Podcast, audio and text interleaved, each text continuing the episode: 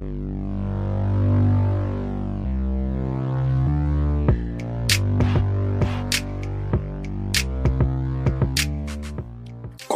Digitalisierung, der Podcast mit Felix Schmidt. Herzlich willkommen zu Folge 3 meines Podcasts zur kommunalen Digitalisierung. Heute möchte ich dir zeigen, wie Kommunen von digitalen Tools der Bürgerbeteiligung profitieren können, wie sie umsetzbar ist und welche Voraussetzungen unbedingt berücksichtigt werden müssen. Mein Name ist Felix Schmidt. Ich bin dein Moderator und Begleiter auf dem Weg in die kommunale Digitalisierung. Manche werden sich jetzt vielleicht fragen, warum ich so früh in diesem Podcast mit dem Thema digitale Bürgerbeteiligung beginne. Ist kommunale Digitalisierung nicht irgendwie was anderes, nicht irgendwie vielleicht IT-lastiger?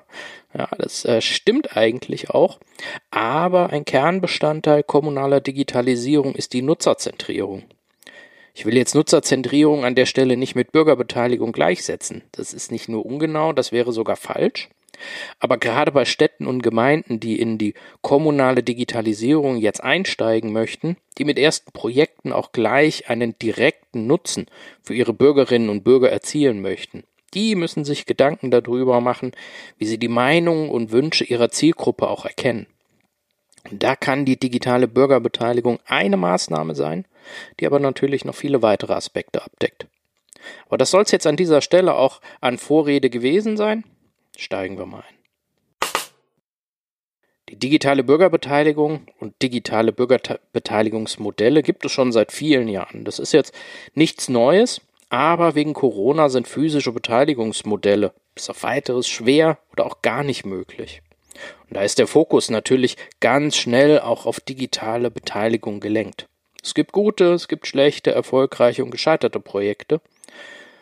Und bis heute leider ist es aber auch so, dass es wenige Standards gibt, an denen sich Verwaltungen orientieren können. Es kommt vielfach darauf an, dass die richtigen Personen an den richtigen Stellen mit dem Thema betraut sind. Ich glaube, wenn es funktionieren soll, braucht es jetzt vor allem erstens Online-Beteiligung, muss raus aus der Nische. Es muss mehr Wissen äh, da sein, um Befürchtungen auch abzubauen. Und es braucht auch mehr Standards, damit es leichter ist, den Einstieg zu finden und vor allem auch mehr Verbindlichkeit, damit es für Bürgerinnen und Bürger interessanter ist, an solchen Beteiligungsmodellen auch teilzunehmen. Und was ich in dieser Folge vermitteln will, ist, dass es wiederkehrende Erfolgsparameter gibt, dass es Standards gibt, die erfüllt werden sollten. Und es gibt viele erfolgreiche Beteiligungsmodelle, an denen man sich auch orientieren kann. Es gibt aber kein Patentrezept. Es braucht immer passende Lösungen.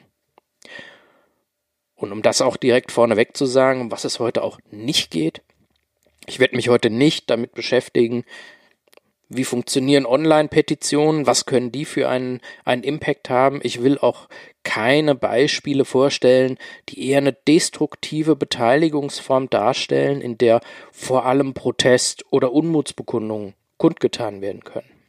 Alles, was ich vorstellen möchte, soll auch konstruktiv wirken können. Aber so ganz losgelöst von der aktuellen Situation kann man sich dem Thema digitale Bürgerbeteiligung sicherlich nicht, nennen, äh, nicht nähern. Wir sind jetzt, als ich diesen Podcast aufnehme, immer noch so mitten in dieser Corona-Pandemie und haben viele Kommunen in den letzten Monaten jetzt auch angefangen zu experimentieren mit digitalen Beteiligungsformaten die meisten Städte und Gemeinden erst einmal damit, um zu informieren, um Fragen aufzunehmen und zu beantworten. Sie hatten das oftmals das Ziel, durch Transparenz und Information Vertrauen zu gewinnen. In der Pandemie sicherlich ein besonders wichtiges Ziel. Was dabei oft umgesetzt wurde, sind zum Beispiel Online-Bürger- oder Einwohnerversammlungen. Beispiele gibt es von ganz kleinen Dörfern oder Stadtteilen bis hin zu Großstädten. Chemnitz zum Beispiel hatte Ende April eine Einwohnerversammlung online durchgeführt. Anwesend waren der gesamte Stadtvorstand, das Gesundheitsamt, das lokale Klinikum und auch die Wirtschaftsförderung. Die Veranstaltung wurde als Stream live verbreitet. Vorab konnten durch die Bürgerinnen und Bürger Fragen online eingereicht werden und auch während der Einwohnerversammlung konnten Fragen per Mail oder Facebook, Twitter gestellt werden. In den zwei Stunden, die es gedauert hat, wurden noch keine Vorträge gehalten, zum Glück, sondern durchgehend Fragen beantwortet. Vieles drehte sich natürlich um Corona, um die Folgen, wie geht es weiter mit Schulen und so weiter. Aber es gab auch viele Fragen, die darüber hinausgingen. Ging um Tempo 30 Zonen, Hundesteuer, Integrationslotsen an Schulen. Die Einwohnerversammlung war auch für viel mehr Menschen zugänglich, als es vielleicht in der Stadthalle gewesen wäre. Einmal natürlich deswegen, äh, weil man natürlich von zu Hause zugreifen kann. Der Weg fällt einmal weg. Andererseits aber auch, sie wurde zum Beispiel durch Gebärdendolmetscher übersetzt und diese Gebärdendolmetscher wurden auch während des Streams die ganze Zeit im Bildschirm angezeigt. Und auch heute kann sich diese Bürgerversammlung auch weiterhin über YouTube angeschaut werden, da zum Beispiel auch mit Untertitel, was zusätzlich die Zugänglichkeit dieser Versammlung auch erhöht. Fragen, die nicht beantwortet werden konnten, die wurden später dann auf einer Homepage der Stadt dargestellt und, soweit möglich, dann auch beantwortet. Aber auch vor Corona gab es natürlich bereits Beteiligungsformate. Viele Städte und Gemeinden haben auch bereits ein eigenes Portal für Beteiligungsprojekte und Informationen bereitgestellt. Ich will jetzt mal ein Beispiel hier rausgreifen. Das ist das Beteiligungsportal in Karlsruhe. Den Link dazu packe ich nachher in die Show Notes. Dieses Beteiligungsportal informiert vor allem über städtebauliche Projekte, bei denen Beteiligung natürlich auch obligatorisch ist. Für die Nutzung müssen sich die Bürgerinnen und Bürger registrieren.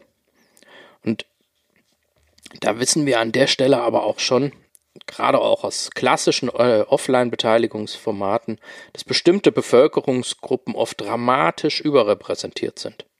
Das spiegelt sich online ähm, in, in Karlsruhe auch wieder. Die Nutzung wurde einmal ausgewertet und diese Auswertung dann auch, auch dargestellt und hatten es dann, hat sich dann doch sehr deutlich auch diese, dieses Ungleichgewicht gezeigt. Aber erst einmal von den 300.000 Einwohnern hatten sich überhaupt nur 560 registriert. Das sind weniger als 0,002 Prozent der Bevölkerung. Und repräsentativ waren diese 560 auch nicht. Über 80 Prozent der Nutzerinnen und Nutzer haben mindestens Abitur oder sogar einen Hochschulabschluss gehabt. Männer sind deutlich überrepräsentiert, Menschen mit Migrationshintergrund oder junge Leute unter 25 hat man praktisch überhaupt nicht gefunden. Es zeigt, ohne besondere Maßnahmen sind auch Online-Beteiligungsmodelle nicht erfolgreich und auch nicht repräsentativ wobei sich hier in diesem Fall der Misserfolg nochmal ganz genau klar auch definieren lässt. Einerseits durch die geringe Nutzung, durch die massive Über Überrepräsentation bestimmter Bevölkerungsteile, dass sie so wenig divers auch sind und dass auch kein Nutzen für Bürgerinnen und Bürger oder auch die Stadt durch dieses Portal erkennbar war. Wie geht es denn besser? Wie gehen andere Städte mit Online-Beteiligung um?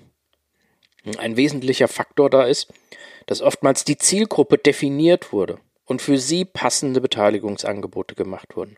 So haben zum Beispiel einige Berliner Bezirke das ähm, Angebot der Firma Fix My Berlin genutzt, um den Radverkehr in der Stadt auf die Sprünge zu helfen.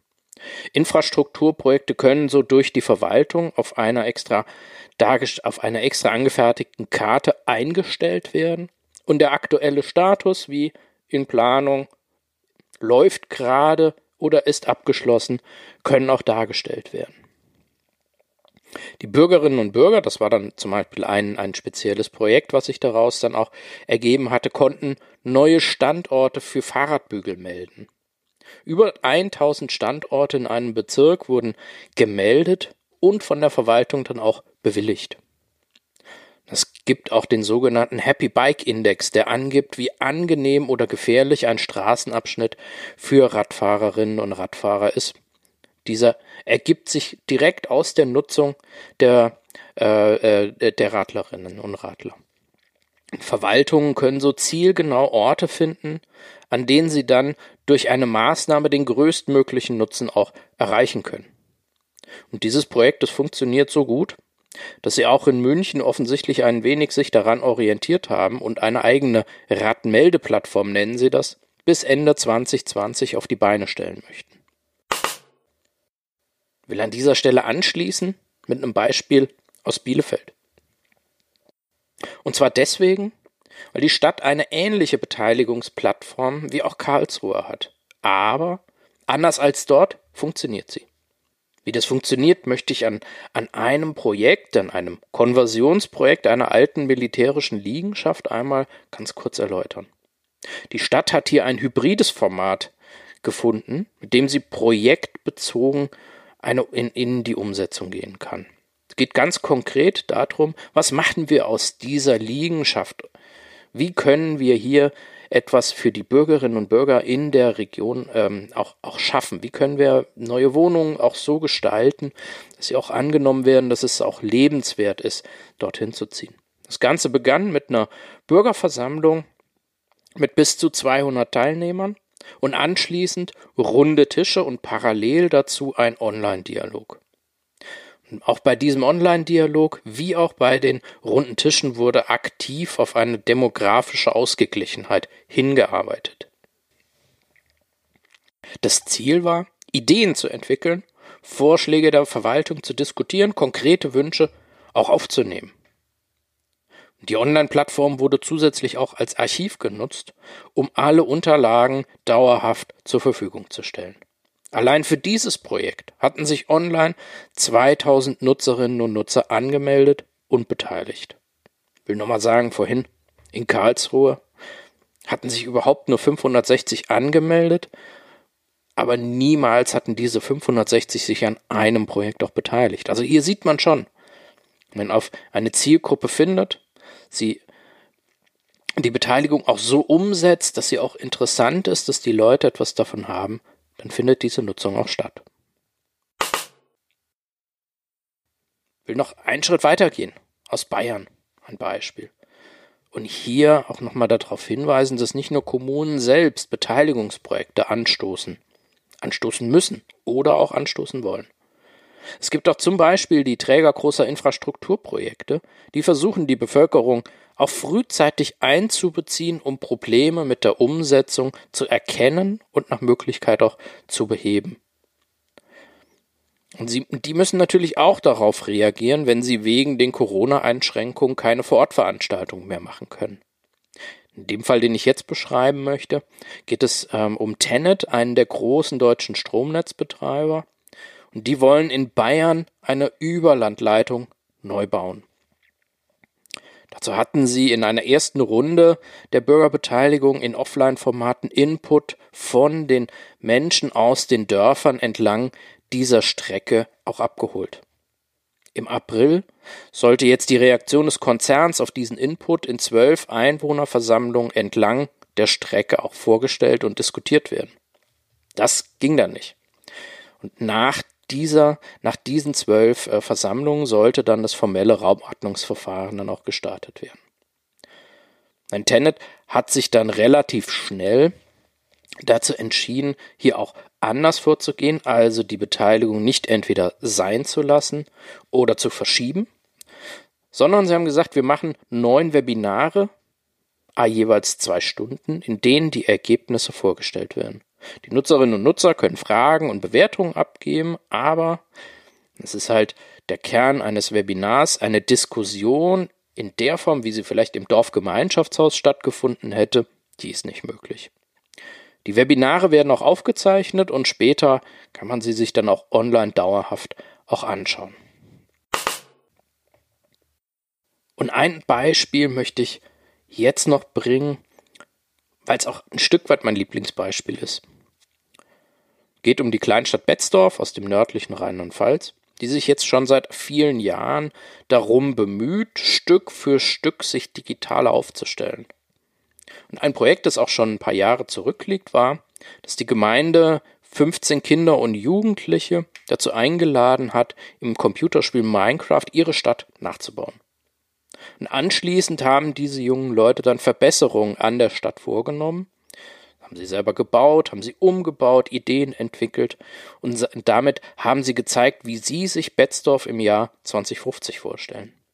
Diese Ergebnisse wurden dann veröffentlicht und natürlich auch im Rat auch vorgestellt. Also auch hier nochmal, die Zielgruppe wurde genau so angesprochen, dass sie auch etwas damit anfangen kann, dass sie ihnen abgeholt wird dort, wo sie auch selber ist. Am Anfang hatte ich ja gesagt, digitale Bürgerbeteiligung ist jetzt nichts Neues, gibt es schon seit einer ganzen Weile und deswegen möchte ich jetzt mit einer Beschreibung, einer etwas ausführlicheren Beschreibung von einem Projekt aus dem fast zehn Jahre alten Projekt aus Wenigsen, einem Dorf in Niedersachsen, ähm, weitermachen, die 2011 die digitale Bürgerbeteiligung für sich entdeckt hatten. Damals ging es um die Erneuerung des Wohnquartiers Hohes Feld, damals 550 Einwohnern. Zwei Drittel davon sind älter als 60 Jahre. Und es kommt auch daher, dass dieses Wohngebiet aus den 70er Jahren stammt, wurde äh, damals entwickelt. Die meisten Leute, nehme ich mal an, sind damals auch dorthin gezogen und wohnen auch heute noch dort. Und seitdem ist dieses Wohngebiet das war die Auffassung sowohl der, der Einwohner als auch der Kommune, nicht mehr ausreichend gepflegt worden. Es gab also eine ganze Menge an Handlungsdruck, der aufgetreten ist. Und in einem Konsultationsverfahren, das dann gestartet werden sollte, wurden verschiedene Ziele mit versucht zu erreichen. Einerseits wollte die Sicht der Betroffenen auf die Handlungserfordernisse und vor allem auch auf die Prioritäten kennenlernen. Man wollte kosteneffizient vor allem schnell handeln können, wollte Konflikte erkennen und befrieden und für den Schluss ein Bürgervotum als Grundlage für Ratsbeschlüsse erhalten. Nicht aufgeschrieben, aber so ein bisschen hatte ich das rausgehört, war auch das Ziel da, Stärkung des Gemeinschaftssinnes und des Bürger, bürgerschaftlichen Engagements in diesem Quartier auch zu erreichen. Das sind eine ganze Menge Ziele.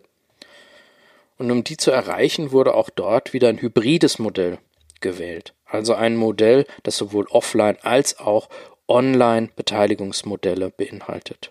Es gab eine Auftaktveranstaltung, in der rund ein Drittel aller Anwohner teilgenommen haben. Und dort wurden erste konzeptionelle Überlegungen der Verwaltung vorgestellt und auch diskutiert. Und auch die Online-Beteiligung wurde vorgestellt und konnte auch von diesen Menschen direkt vor Ort ausprobiert werden. Sie konnten da zum Beispiel Ideen, eigene Ideen für dieses Projekt in einem Online-Bereich eingeben. Und anschließend lief dann über einen längeren Zeitraum an einer virtuellen Pinnwand eine Diskussion über Ideen und Gedanken, die Leute dort eintragen konnten und auch kommentieren. Und so kamen dann am Ende 122 Maßnahmen zusammen, die von der Verwaltung strukturiert und in einen Katalog überführt wurden. Jede Maßnahme wurde auch durch die Verwaltung auf rechtliche, finanzielle Machbarkeit hin geprüft und natürlich auch bewertet. 22 Maßnahmen wurden dann herausgearbeitet, die möglichst viele dieser artikulierten Interessen auch äh, berücksichtigen sollten. Und alle diese 22 Maßnahmen waren natürlich auch möglich umzusetzen. Sie wurden dann offline wie auch online den Anwohnern vorgestellt. Und anschließend sollten die Bewohner dann auch noch durch ein Voting die 22 Maßnahmen in eine Hierarchie bringen. Also was ist uns am wichtigsten? Wichtig war den Anwohnern auch, dass sich keine Ortsfremden an den Abstimmungen beteiligen konnten. Oder noch schlimmer irgendwie vom Unterdorf oder so etwas. Trotzdem sollte aber die Anonymität der Abstimmung natürlich gesichert bleiben.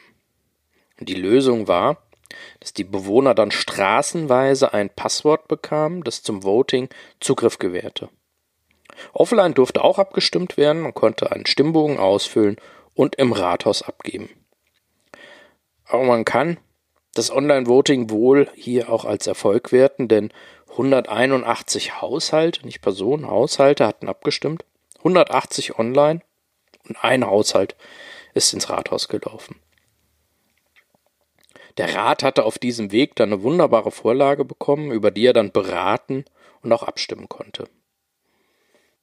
Dieses Beispiel habe ich auch deshalb gewählt, dass anschließend von der Uni Bremen auch wissenschaftlich ausgewertet wurde.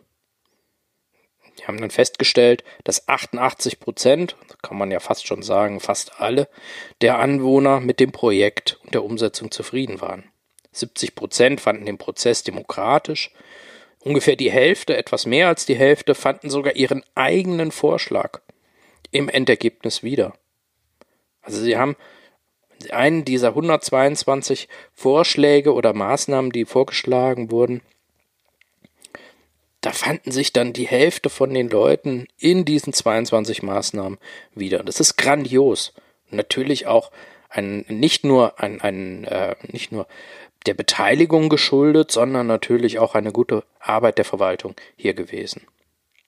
Und grandios war auch, wichtig vor allem auch für die Lokalpolitik, dass zwei Drittel der Beteiligten am Ende sagten, die Politik ist in ihrem Ansehen gestiegen. Und was kann man jetzt so als Erfolgsfaktoren hier rausziehen? Was sind die Punkte, die, die wichtig sind, auch zu erfüllen, damit ein Beteiligungsprojekt, ich habe jetzt eine Reihe auch verschiedener Projekte kurz vorgestellt, was kann man da rausziehen? Was braucht man, um erfolgreich zu sein?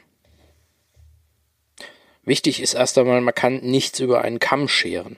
Aber trotzdem, man kann ich habe jetzt mal sechs Punkte herausgenommen, die man definieren kann. Erstens, klare Zielgruppe haben. Eine Bürgerbeteiligung, die für alle ist, ist nur in den allerwenigsten Fällen erstens erfolgreich und zweitens auch sinnvoll.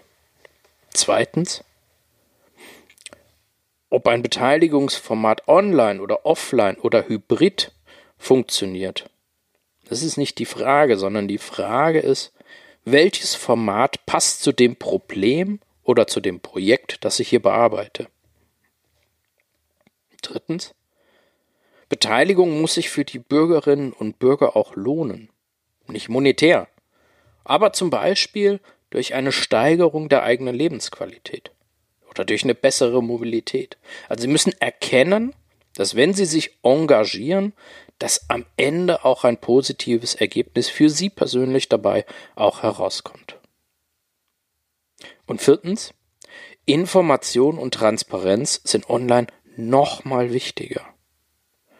Denn sie ist jederzeit erkennbar oder eben nicht. Anders als bei einer Veranstaltung, die stattgefunden hat und danach vorbei ist, kann man auf einer Homepage zu jeder Tageszeit sehen, ob Informationen gegeben werden oder ob man sie gerade eben auch nicht auffinden kann. Und fünftens, das habe ich jetzt in den Beispielen vielleicht ein bisschen kurz an dieser Stelle beleuchtet, muss es aber an dieser Stelle sagen, auch Online-Beteiligung sollte zeitlich nicht eng begrenzt werden. Es dauert einfach, einen solchen Prozess durchzuführen und möglichst viele Leute auch mit, ein, mit einzubeziehen. Das ist an dieser Stelle vielleicht auch der Punkt, an dem man sich am meisten von Offline-Beteiligungen auch äh, unterscheidet, die ja, wenn sie zum Beispiel über Veranstaltungen laufen, die finden einfach statt und sind dann vorbei. Eine Online-Beteiligung, die kann auch über Wochen gehen, sinnvoll über Wochen gehen, wenn es zum Beispiel auch darum geht, nicht nur Ideen zu finden, sondern den Leuten auch die Möglichkeit zu geben, Ideen auch zu diskutieren. Und sechstens, jede noch so gute Online-Beteiligung ist nur dann erfolgreich, wenn sie auch offline begleitet wird und wenn intensiv für die Beteiligung geworben wird. Und es gibt über diese von mir gerade genannten Erfolgsfaktoren hinaus noch einige Dinge mehr, die man beachten sollte. Und da habe ich sieben Schritte formuliert, die es einfacher machen, zum passenden digitalen Beteiligungsprojekt zu kommen. Das würde jetzt allerdings nochmal sieben Punkte diesem Podcast-Folge sicherlich ein bisschen zu weit führen. Deswegen habe ich diese sieben Schritte in einem noch längeren Blogpost auf meiner Seite aufgeschrieben, und wer sie lesen möchte, wer sich auch dafür noch interessieren möchte, der findet den Link zu dieser Seite auch in den Show Notes. Da gehe ich auch nochmal darauf ein, was, was auch alles vorab geklärt und konzeptioniert werden muss, bevor ein Beteiligungsprojekt gestartet werden kann. Ich hoffe, die vielen Beispiele waren hilfreich, damit auch du für deine Projekte in deiner Gemeinde auch besser einschätzen kannst, ob sich eine digitale, eine hybride oder doch eine Offline-Beteiligung besser eignet. Hast du noch Fragen oder willst mehr wissen? Dann schreib mir eine E-Mail an podcast.felixschmidt.de und ich melde mich bei dir. Ich freue mich auch über deine Themenwünsche. Zu welchem Thema willst du bei der kommunalen Digitalisierung gerne mal etwas hören in diesem Podcast? Auch hier schreib mir eine E-Mail an podcast.felixschmidt.de. Willst du generell mehr über die kommunale Digitalisierung erfahren? Kannst du auch meinen Newsletter abonnieren? Hier versorge ich dich immer freitags mit Tipps und Tricks, mit Informationen und Hintergründen. Ich würde mich freuen, wenn ihr auch bei den nächsten Folgen dabei bleibt, also den Podcast auch abonniert Besonders wichtig ist mir dein Feedback, damit ich von Anfang an über das sprechen kann, was dir auch wirklich wichtig ist. Darum freue ich mich über eine Bewertung bei iTunes, Spotify oder wo auch immer du diesen Podcast gerade hörst. Empfehle mich auch gerne weiter an Kolleginnen und Kollegen, die vielleicht Bock haben auf einen Podcast zur kommunalen Digitalisierung. Bis dahin, dein Felix Schmidt.